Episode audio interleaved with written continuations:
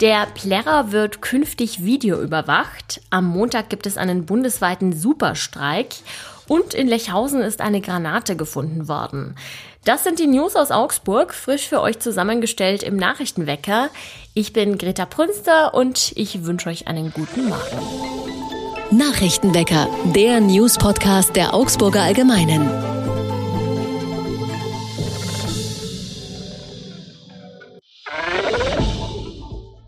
Die Polizei hat Konsequenzen aus dem Frühjahrsplärrer 2022 gezogen. Es war der erste nach der Corona-Pandemie und zahlreiche Menschen haben sich so darauf gefreut, dass Tausende gleichzeitig auf das Gelände stürmten. Das Schallerzelt und das Binswanger Zelt waren übervoll. Diesmal sind die Einsatzkräfte vorbereitet. Sie wollen Kameras installieren, um den Osterplärrer zu überwachen. Dabei geht es vor allem um die Situation an den Eingängen, damit eine Überfüllung rechtzeitig bemerkt wird. Auch das Gelände wird Kamera überwacht, um Delikte festzuhalten, zum Beispiel Körperverletzungen. Die Polizei hat sich dafür bei Betreibern von anderen Festen informiert, die schon länger mit Kameras arbeiten, zum Beispiel das Münchner Oktoberfest. Auch in Augsburg gibt es bereits Feste, die kameraüberwacht werden, zum Beispiel das Stadtfest Sommernächte. Es wird allerdings nicht überall Kameras geben auf dem Plärrer. Die Bierzelte bleiben zum Beispiel tabu. Dort sorgen Mitarbeiter von Sicherheitsfirmen für Ordnung. Am kommenden Montag steht Deutschland ein Verkehrschaos bevor. Die Gewerkschaften Verdi und EVG tun sich bei ihrem Aufruf zur Arbeitsniederlegung nämlich zusammen. Das bedeutet, es wird nicht nur im öffentlichen Dienst gestreikt, sondern auch bei der Bahn, auf Flughäfen und im öffentlichen Nahverkehr. Die Deutsche Bahn hat schon angekündigt, dass sie ihren Fernverkehr bundesweit einstellen wird. In Augsburg dürfte außerdem der öffentliche Nahverkehr stark betroffen sein und auch die bayerische Regionalbahn rechnet mit vielen Ausfällen. Und sogar auf den Autobahnen kann es Probleme geben. Da die Autobahngesellschaft des Bundes streikt, müssen nämlich Tunnel gesperrt werden. Wenn es euch also irgendwie möglich ist, dann versucht an dem Tag am besten von zu Hause zu arbeiten oder mit dem Fahrrad zur Arbeit zu fahren. Für ziemlichen Aufruhr hat gestern der Fund einer Granate in einem Garten in Lechhausen gesorgt. Die Granate wurde bei Aushubarbeiten entdeckt. Außerdem wurde auch noch Munition gefunden. Polizei und Stadt wurden dann schnell informiert und das Sprengkommando München wurde angefordert. Außerdem ließ die Polizei Gebäude in einem Radius von 50 Metern vorsorglich evakuieren. Dann wurde die Granate kontrolliert gesprengt. Ich könnte jetzt eine schöne Überleitung mit dem Begriff Bombenwetter machen, aber das bietet sich heute leider nicht an, denn es wird wechselhaft. Am Morgen ist es windig und bewölkt, im Laufe des Tages traut sich dann auch mal die Sonne raus. Richtig warm wird es aber nicht, die Werte liegen zwischen 3 und 11 Grad. Heute geht es im Gespräch mit meiner Kollegin Stefanie Sartor um ein sehr berührendes Thema, nämlich um einen fünfjährigen Bub aus Schwabmünchen, der ein Spenderherz bekommen hat. Alles gut, möchte man meinen, aber leider gibt es Komplikationen. Hallo Stefanie. Hallo Greta. Beginnen wir vielleicht mal mit einem Rückblick. Der kleine Daniel musste ja sehr lange warten, bis er sein Spenderherz bekommen hat. Genau, ähm, wir verfolgen die Geschichte des kleinen Buben ja schon sehr, sehr lange. Daniel musste unfassbare 943 Tage warten, bis er dann endlich ähm, dieses Spenderherz bekommen hat. Er war ähm, Jahre im Krankenhaus. Die ganze Kindheit fand im Prinzip im Krankenhaus statt. Und äh, während dieser Zeit war er an ein Herzunterstützungssystem angeschlossen, an ein Berlin Heart nennt sich das. Und das ist eine Überbrückung, ähm, das hat ihm dann das Leben gerettet. Das hat quasi die Zeit überbrückt, diese unfassbar lange Zeit, in der er auf dieses Spenderherz gewartet hat. Jetzt gibt es aber erneut Grund zur Sorge. Was ist denn passiert? Daniel musste, wie eben alle transplantierten ähm, Menschen, eine Routineuntersuchung machen lassen, wo man eben schaut, wie sieht dieses Spenderorgan im Körper jetzt aus, passt alles und so weiter und so fort. Und da kam eben bei einer Biopsie raus, ähm, dass es eine chronische Abstoßung gegen dieses Organ gibt. Äh, Im Prinzip bedeutet das, dass ähm, der Körper Antikörper gegen dieses Herz bildet und dieses Herz angreift. Wie kann es denn sein, dass so ein Spenderherz abgestoßen wird? Also es kommt in der Tat immer wieder vor. Ich habe mich da mit einem Experten vom äh, Deutschen Herzzentrum der Charité in Berlin unterhalten.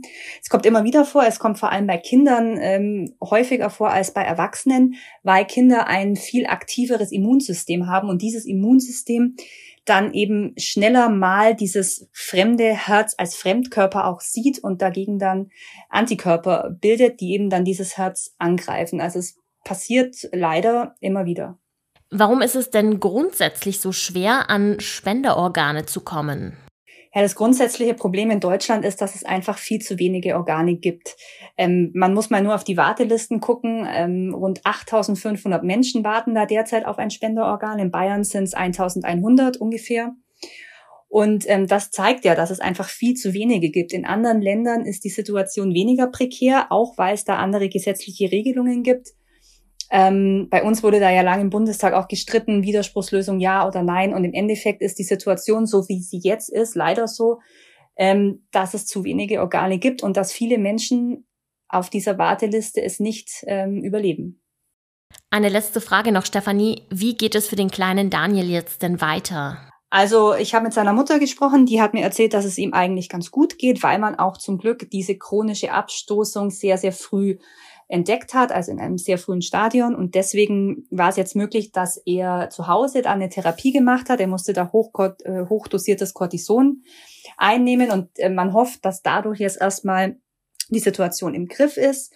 Ähm, Daniels Mama ist da auch sehr, sehr zuversichtlich. Die hat sich äh, mit anderen Menschen, die äh, Spenderorgane haben, ausgetauscht, die auch ähnliche Erfahrungen mit chronischen Abstoßungen hatten, die ihr dann alles sehr Mut gemacht haben, dass das in den Griff zu kriegen ist. Und das sagen auch die Ärzte. Er muss natürlich wieder zur Kontrolle. Da wird dann geschaut, wie es sich entwickelt hat, wie es äh, wie das Herz sich äh, entwickelt hat, wie es weitergeht. Aber im Moment ähm, sind alle sehr, sehr optimistisch. Okay, das heißt erstmal keine Operation, er behält sein Spenderherz und es wird medikamentös versucht, dass sein Körper das Herz annimmt. Genau, also er muss ja so oder so ähm, diese Immunsuppressiva nehmen, das muss jeder transplantierte Mensch. Ähm, man muss quasi sein eigenes Immunsystem damit unterdrücken um genau sowas äh, wie eine Abstoßung zu verhindern. Das heißt, er muss die sowieso nehmen. Eigentlich war geplant, dass diese Immunsuppressiva jetzt reduziert werden. Das heißt, dass man die Dosis runterfährt, weil die natürlich auch den Körper belasten und ähm, das Immunsystem natürlich anfällig machen. Das geht jetzt leider nicht. Er muss die Dosis wie bisher weiternehmen.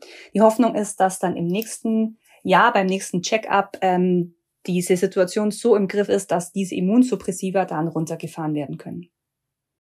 Es ist eine sehr bewegende Geschichte, die du uns heute mitgebracht hast, Stefanie. Umso mehr wünschen wir dem kleinen Daniel natürlich alles Gute und dir sage ich herzlichen Dank für deinen Bericht. Gerne. Tschüss. Und auch das ist heute noch wichtig. Bundesaußenministerin Annalena Baerbock ist heute in Georgien. Dort will sie angesichts von Einflussversuchen Russlands für eine weitere Annäherung an die EU werben. Dafür stehen unter anderem Treffen mit dem Außenminister und dem Ministerpräsidenten des Landes an. Etwas Kurioses gibt es wie immer zum Schluss. Tätowierungen sind ja gerade bei jungen Leuten sehr beliebt. Die katholische Kirche hingegen hat das Problem, dass sich immer mehr auch junge Menschen von ihr abwenden. Wo besteht also der Zusammenhang? Ihr werdet es nicht glauben, aber die katholische Kirche in Österreich hat sich damit tatsächlich eine Marketingstrategie überlegt. Wer sich ein kirchliches Symbol unter die Haut stechen lässt, der bekommt die Tätowierung gratis. Gestochen wird am 15. April in Wien und man kann sich aus einer Sammlung an Symbolen etwas aussuchen. Das Ganze läuft unter der Initiative Gib mir ein Zeichen.